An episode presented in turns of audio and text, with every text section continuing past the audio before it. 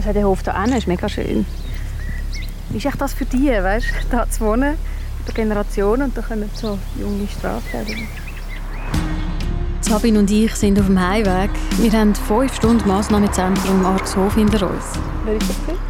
Ich habe gemeint, vielleicht habe ich einen Wildfremden gewunken, das sei der Ausbildner Maler gewesen. Ah, aber dann hat er sicher gestoppt und uns mitgenommen. Bis zu der nächsten Bushaltestelle geht es zu Fuß sicher eine halbe Stunde. Aber ehrlich gesagt, tut nach dem Nachmittag Laufen gerade gut. Ich finde ich find für mich die, die Aussage, die mir am meisten geblieben ist, ist, als er äh, Till beschrieben hat und gesagt hat, ja, er ist, einfach, er ist ein Mitmensch. Die Aussage ist mir am meisten so geblieben. Ja. so, ein Mitmensch. Was braucht es, um sich als Teil der Gesellschaft zu fühlen? Und dann ist man von ihr akzeptiert. Das ist die Prüfung. Der fünfte und letzte Teil von «Böser Till», die dritte Staffel vom SRF-Podcast «Leben am Limit». Wir sind Patricia Banzer und Sabine Meyer. Das ist äh, das Ungerechte, finde ich. Dass ein Bursch, der so viel hat müssen durchmachen so einen guten Weg gefunden hat, mit einer derartigen Krankheit gestraft wird. Es ist ein großer Schritt vom geschützten Rahmen auf dem Arxhof in die freie Wildbahn sozusagen. Ein Ablösungsprozess, der aber schon Monate vor dem Entlassungsdatum anfängt. Schritt für Schritt arbeiten alle auf dem Arxhof mit den jungen Männern auf den Zeitpunkt an. Die letzte Etappe ist dann eine WG außerhalb vom Arxhof-Gelände. Wo die Eingewiesenen mehr Freiheiten haben, zum ersten Mal auch ein Handy wieder haben während der Maßnahme, also nach drei Jahren das erste Mal wieder Technik, eine Playstation haben können, kein Fernsehprogramm mehr schreiben müssen, sondern Fernseh gucken auf der Gruppe, wie sie möchten. Dorthin wechselt sechs bis neun Monate vor der Entlassung. Dina Schöpflin ist als Sozialpädagogin zuständig für die sogenannte Aussenwohngruppe. Also es geht wirklich um nochmal die spezielle Wiedereingliederung und endet dann auch damit, wie es auch beim Till der Fall war, dass man eine Wohnung für ihn sucht, für die Zeit danach, mit ihm zusammen natürlich, dass man die ganzen Versicherungen abschließt, dass man Möbel kauft, dass er wirklich gerüstet ist für das Leben nach der Maßnahme, wenn eben nicht mehr die Sozialpädagogik um ihn herum ist. Sie begleitet es also bis an den Punkt an, aber ab dann, dann müssen die jungen Männer allein packen. Auch der Till. Bei seiner Entlassung vor sechs Jahren ist er gerade mal 23, hat seine Lehre als Maler erfolgreich abgeschlossen und auch schon eine Stelle.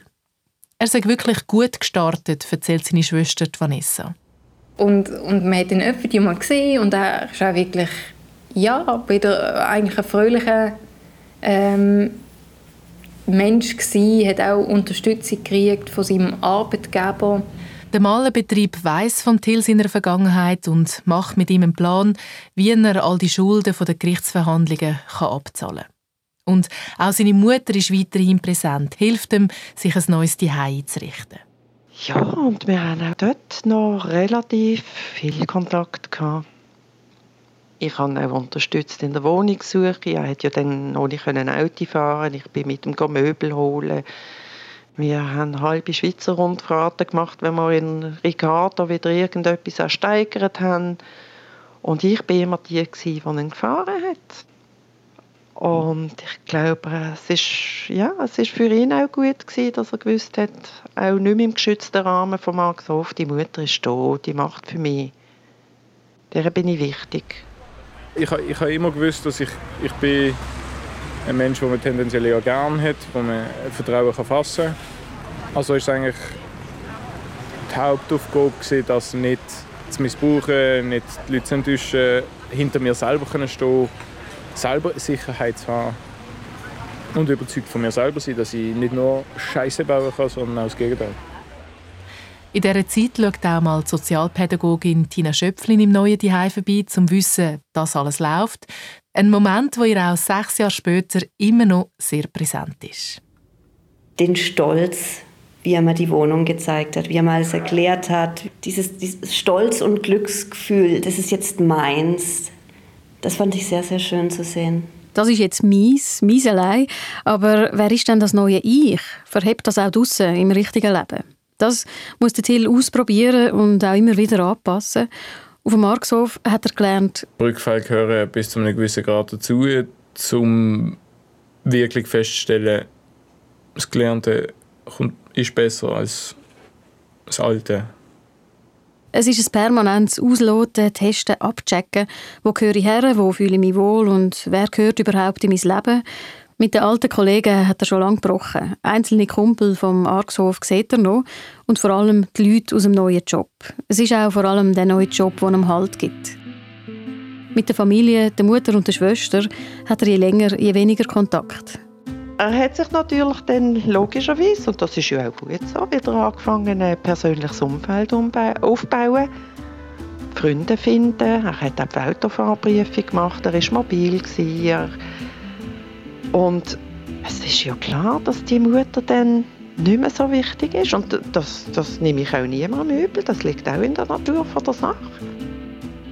Musste ihn wieder loslassen, ja ich habe es mit teilten Gefühlen angeschaut. Auf einer Seite hat es mir ein bisschen weh gemacht, hat mir leid getan. Ich habe natürlich auch Angst gehabt, dass das ganze Erlernte verloren geht und ich keinen Finger drauf haben Andererseits habe ich mich auch sehr gefreut für ihn, weil eben endlich einmal das eigene Leben und wirklich können sich bewähren. Das habe ich ihm auch gönnen. Und der Till, er bewährt sich. Also in ihm ist so viel passiert. Und ich bin einfach nur stolz auf ihn. Nur stolz. Weil so einen Werdegang anzulegen, nach so einer Vergangen Vergangenheit, kann ich nur sagen, Chapeau. Der Till baut sich langsam ein neues Leben auf, ein neues Ich. Hat einen Hund, eine größere Wohnung, eine Freundin, dann einen zweiten Hund, einen zweiten Job. An den Wochenenden schafft er jetzt neu in einer Bar, macht parallel eine Barkeeper-Ausbildung, um noch ein mehr Geld zu verdienen und seine Schulden schneller abzahlen. Es scheint alles so gut, man könnte aufschnaufen. Aber dann, am 6. September 2017, drei Jahre nach der Entlassung aus dem Argshof, kommt der Hammer. Schild- und Lymphdrüsenkrebs. Krebs. Entdeckt aus reinem Zufall. Eigentlich ist der Till wegen seinem Knie zum Arzt. Und eigentlich noch beim Rauslaufen habe ich dann die Bälle angesprochen, damit ich nicht schon wieder Lampen daheim habe. Zwei Knollen beim Hals und Schlüsselbein, wo seine damalige Freundin schon seit Wochen gefunden hat, er sollte es zeigen. Ja, und zwei Tage später hatte ich eine Krebsdiagnose. Gehabt. Also ich bin dort mit meiner damaligen Freundin und ich habe nicht gerne, wenn wir ringsum reden. Und dann haben wir dort ewig und drei Tage gewartet. Äh, Im Medic Studio war das. Gewesen. Und es war eigentlich leer. Gewesen. Wir haben uns schon gefragt, was läuft eigentlich falsch. Wir hocken eine Stunde da. Äh, dann ist ein, ein Chefarzt von extern gekommen, ähm, was dann das Warten erklärt hat. Und dann sind wir angeguckt und dann habe ich gesagt, los jetzt, ich kenne mein Gefühl, ich kenne mein Glück, ich habe etwas nicht halbpatzig. Also wenn ich etwas Schlimmes habe, einfach geradeaus. Nicht, es können Sie eventuell einfach mitten in die Fresse rein. Und dann hat er mich angeschaut und gesagt, sie haben Krebs. Zuerst war es ähm, sehr surreal für mich, weil zu dem Zeitpunkt, wo ich das Knie angeschlagen habe, ich hatte keine Bäume ausrissen. Dann hocke ich vor dem Arzt und er sagt mir, sie sind todkrank. Der Till, 26, voller Lust aufs Leben, wird einmal mehr vom Leben ausbremst, das mal aber ohne ihm Zutun. Seine Freunde, Familie, die Schwester Vanessa schauen hilflos zu. Dann ist er operiert worden. Und, äh, aber der Till, kaum wach, ich muss jetzt erst mal eine rauchen. ja, also du hast eine Vollnarkose gehabt. Also dein Körper kann nicht sagen, ach, ich habe schon lange keine mehr geraucht. Ich wollte dann aber ums Verrecken schon heimwählen. Dann haben sie gesagt, nur unter der Bedingung, dass ich nichts allein mache. Und äh, gerade als jemand, der wo, wo, wo relativ viel macht oder relativ selbstständig wie sie oder unangewiesen auf andere, wenn du dann plötzlich nicht mal mehr selber kannst einkaufen kannst, weil einfach eine scheiß große Eisteeflasche so schwer ist, wie du das tragen Die Wäsche machen wird kompliziert Staubsaugen wird kompliziert. Du merkst plötzlich, bei wie vielen Sachen du plötzlich auf jemanden angewiesen bist. Abhängigkeit. Ein Gefühl, das Till noch nie ausstehen konnte, nie hat zulassen Bei meinem Umfeld habe ich mich einfach zurückgezogen ab dem Moment. Wieso? Also Beispiel, meine Mutter ist völlig in ein Loch hineingegangen. Und sonst, äh, mein engerer Freundeskreis war einfach so ein bisschen, sie haben nicht gewusst, wie mit mir umgehen. Sie haben ein Latsch gerissen. Es ist ihnen nicht gut gegangen, wenn ich rum war. Und ich habe dann einfach irgendwann gefunden, hey, wenn, wenn ich als Betroffene mit euch unterwegs bin und ich kriege ein schlechtes Gewissen, weil es euch so schlecht geht, weil es mir so schlecht geht, das brauche ich einfach im Moment, glaube ich, nicht. So.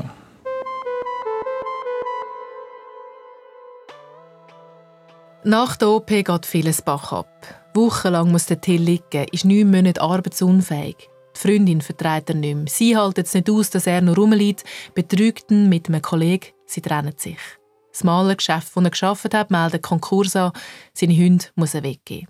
Und als wäre das alles nicht genug, Später ist das nächste Telefon bei Mami gekommen. Ja, der Krebs ist wieder da. Es ist doch nicht geheilt. Der Krebs ist zurück. Nochmal eine OP. Das Mal wird der ganze Brustkorb aufgemacht, die beiden Schilddrüsen rausgenommen und 142 Lymphdrüsen. Narben am Hals verheilen schlecht. Das ist äh, das Ungerechte, finde ich. Dass ein Bursch, der so viel hat müssen durchmachen Entschuldigung, jetzt Ja. bekommen wir langsam schnell Gefühl, dass ein Bursch, der eben so viel durchgemacht hat, so gekämpft hat, so einen guten Weg gefunden hat, den Weg auch nicht mehr verloren hat, mit einer derartigen Krankheit gestraft wird. Und mit dem komme ich nicht schlag. Und dass du dann nicht sagst, hey, jetzt, weißt du was, fahren ab, ich gehe zurück in die alten Muster. Ja, dass das nicht so ein Triggerpunkt ist, um zu sagen, hey, einfach ein Schicksalsschlag zu viel, wo alle Kraft braucht. Meine, so eine Krebsdiagnose für jemanden, der nicht so eine Vergangenheit hat, ist ja, also, es kann dich, oder rührt dich ja meistens massiv aus der Bahn. Das scheint es ja nicht gemacht zu haben.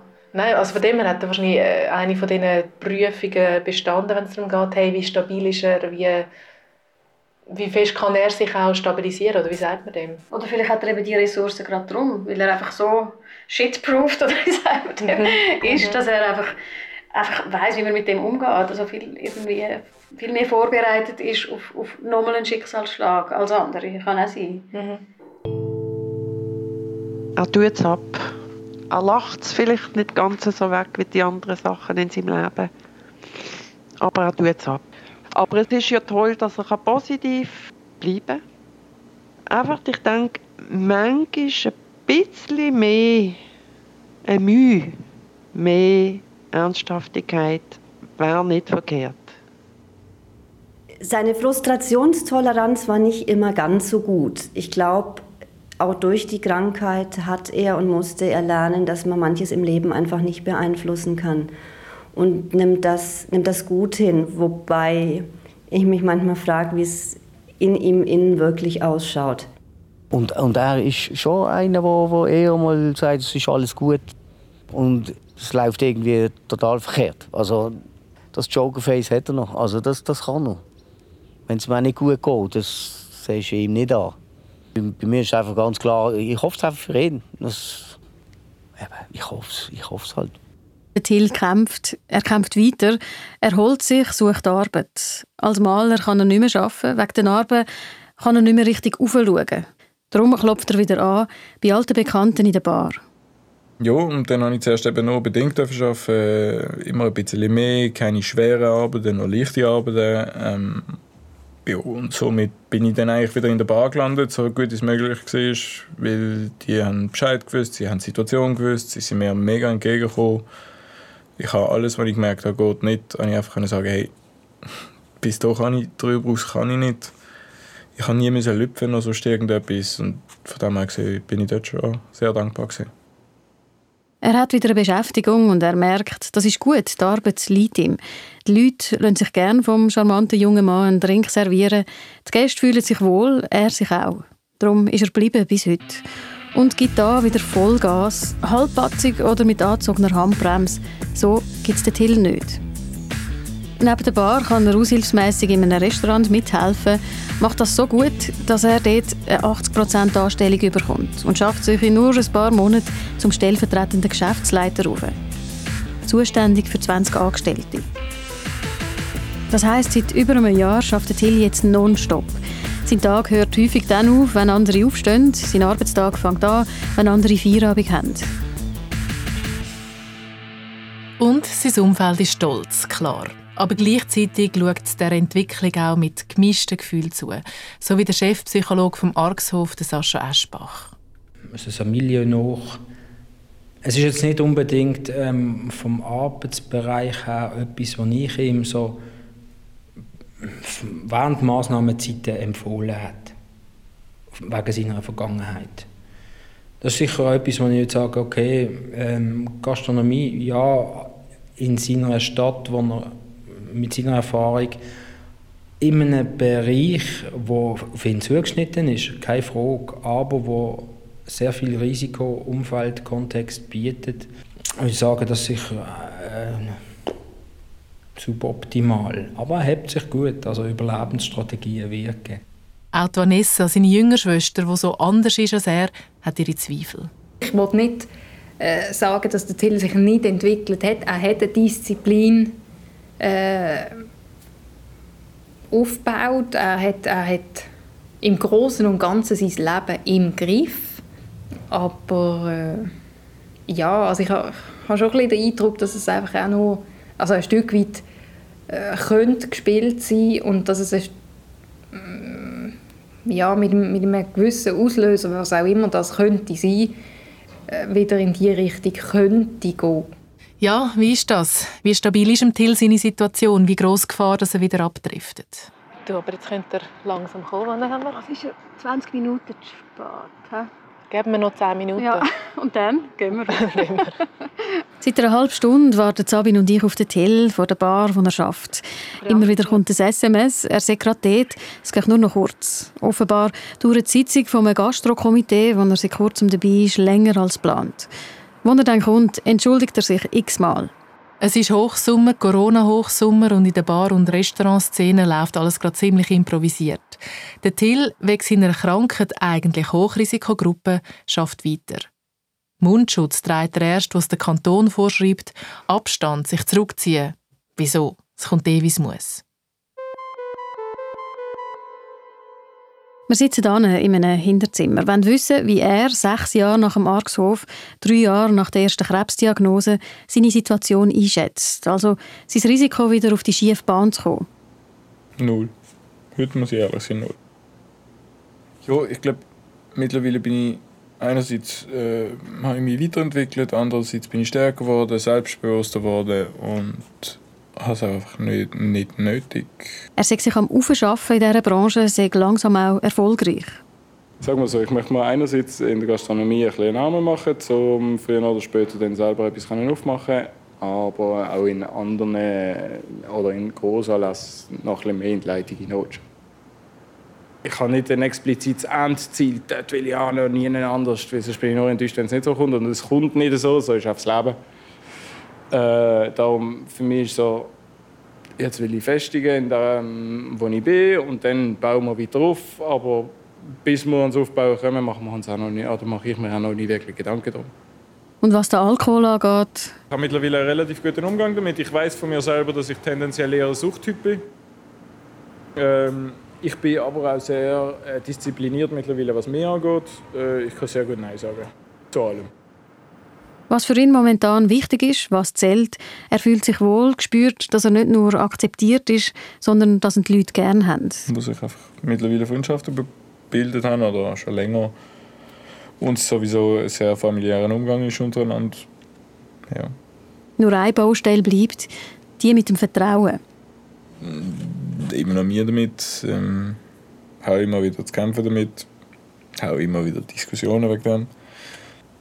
Also eins, was mir sehr bewusst ist, sobald es bei einer Beziehung äh, oder mit, einer, mit jemandem enger, näher wird, habe ich den Reflex davor zu laufen. Weil du findest, die meinen es nicht ernst? Mm, nein, weil ich mich nicht parat fühle dafür. Ist für mich auch nicht einfach so. Da, Knöpfchen ist gedrückt. Thema ist erledigt, jetzt können wir wieder. Hm.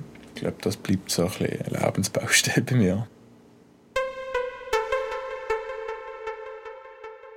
Es gibt Sachen, wo man ein Leben lang daran zu catchen hat, bei wem nicht. Aber im Vergleich zu anderen jungen Männern erzählt Sozialpädagogin Tina Schöpflin, im Vergleich zu anderen, die im Argshof waren, hat er in den letzten Jahren eine riesen Entwicklung durchgemacht. Und sie sieht für seine Zukunft ein Potenzial. Da Till ist jemand, der uns allen, glaube ich, ein Stück weit näher ist, als wir es mit anderen Eingewiesenen haben. Er Ich hätte nichts dagegen, wenn er Sozialpädagogik studieren würde und mein Kollege hier auf dem Hof werden würde. Das wäre irgendwo, würde sich das stimmig anfühlen. Und weiter? Ich hätte mir auch gut vorstellen können, dass vielleicht doch mal die eine Frau kommt, wo vielleicht doch mehr als nur eine kürzere Beziehung ist. Wer weiß? Für viele wird Ende 20 eine feste Partnerschaft, Familie, Heiraten, Kind plötzlich ein Thema. Ja und nein. Äh, einerseits ja, ich habe immer Kinder wollen. Andererseits bin ich heute nicht ganz unglücklich, wenn ich sie so schnell wie möglich wieder abgebe. Und das andere ist, ich bin mittlerweile in Anführungs- todkrank. Und die Frage ist so ein bisschen, willst du das weitergeben? Weiß ich nicht. Seine Blutwerte sind im Moment wieder zu hoch. Zwar müsste es nichts heißen, sagt er, aber trotzdem, sie sind zu hoch. Wenn man dann mal nach fünf Jahren kann sagen okay, krebsfrei, dann ist es etwas anderes. Aber äh, im Moment und für mich ist auch ganz klar, im Moment habe ich andere Prioritäten. Ich arbeite sehr viel, ich habe noch Rechnungen zum Abzahlen von dem ganzen Scheissdreck, ähm, wo ich zuerst alles will abgeguckt habe, bis, bis ich an Kinder denke.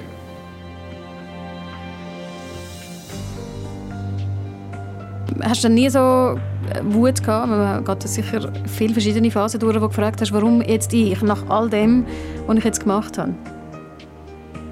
Vielleicht genau wegen all dem, was ich jetzt gemacht habe. Wie meinst du das? Ja, gerne. Ich sage ich sag immer, jeder bekommt schlussendlich das, was er, was er verdient. Bist du so ein schlechter Mensch, gewesen, dass du das verdient Nein, so schlecht nicht. Ich glaube nicht, dass, ich glaub nicht, dass es um so schlecht oder nur halb so schlecht oder nur ein bisschen schlecht oder ein bisschen mehr schlecht. Ich glaube einfach, es kommt alles im Leben immer irgendwie retour.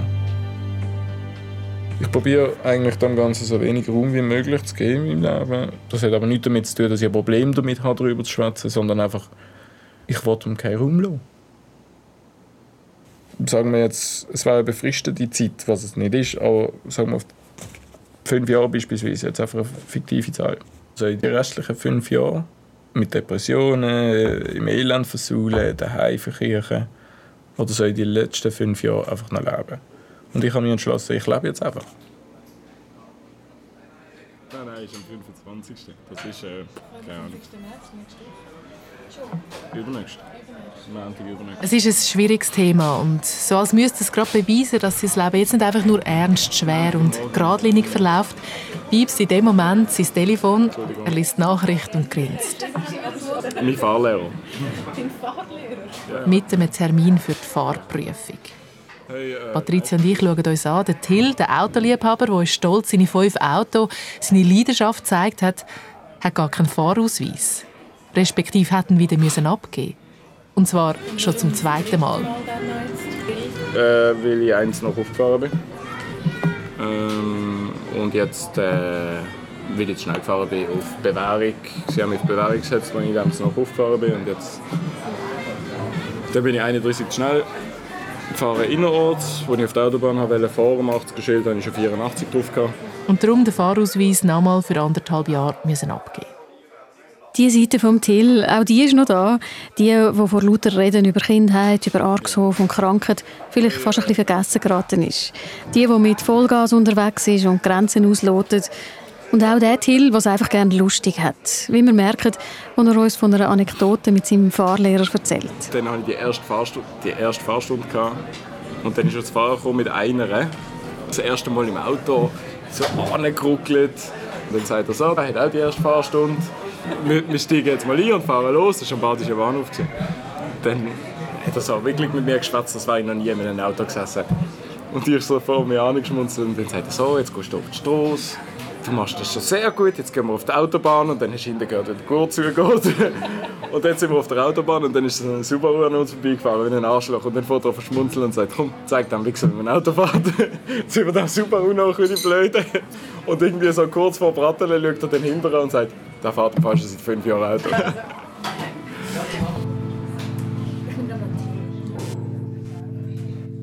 Meinst du, Till könnte einmal in eine, so in eine Situation kommen, dass er vor Gericht landet?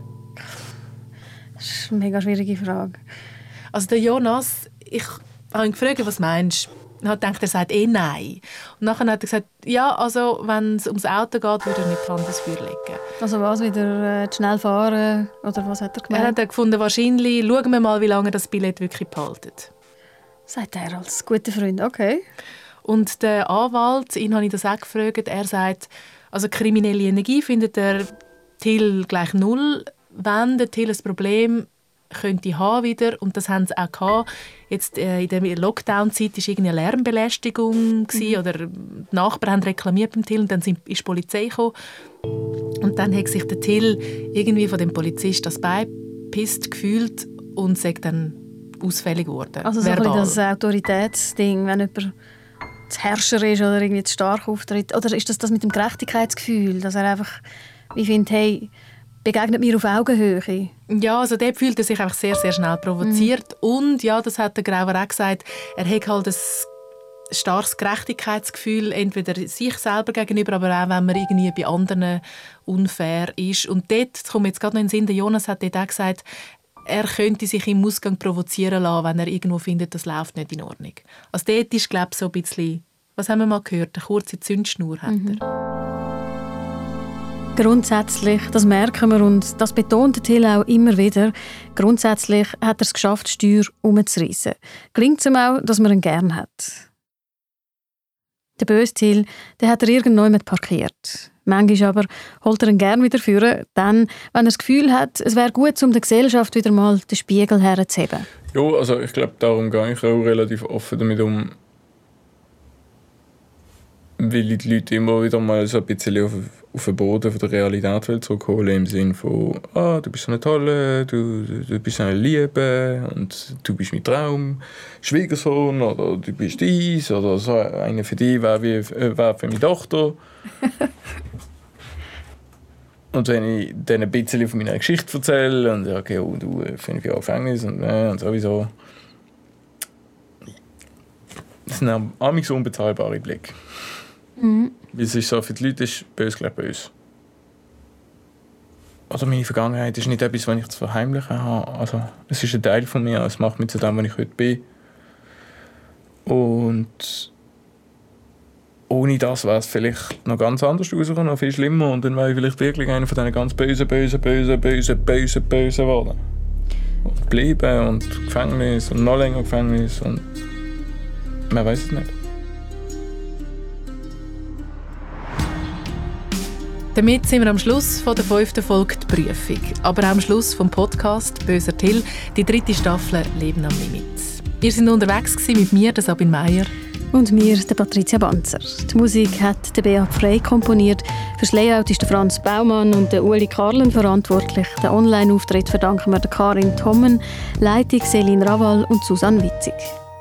Wir freuen uns, wenn ihr Böser Till weiterempfehlt, teilt und bewertet. Mehr Informationen gibt es auf srf.ch Leben am Limit. Hallo? Hallo? Ah. Ja, sorry.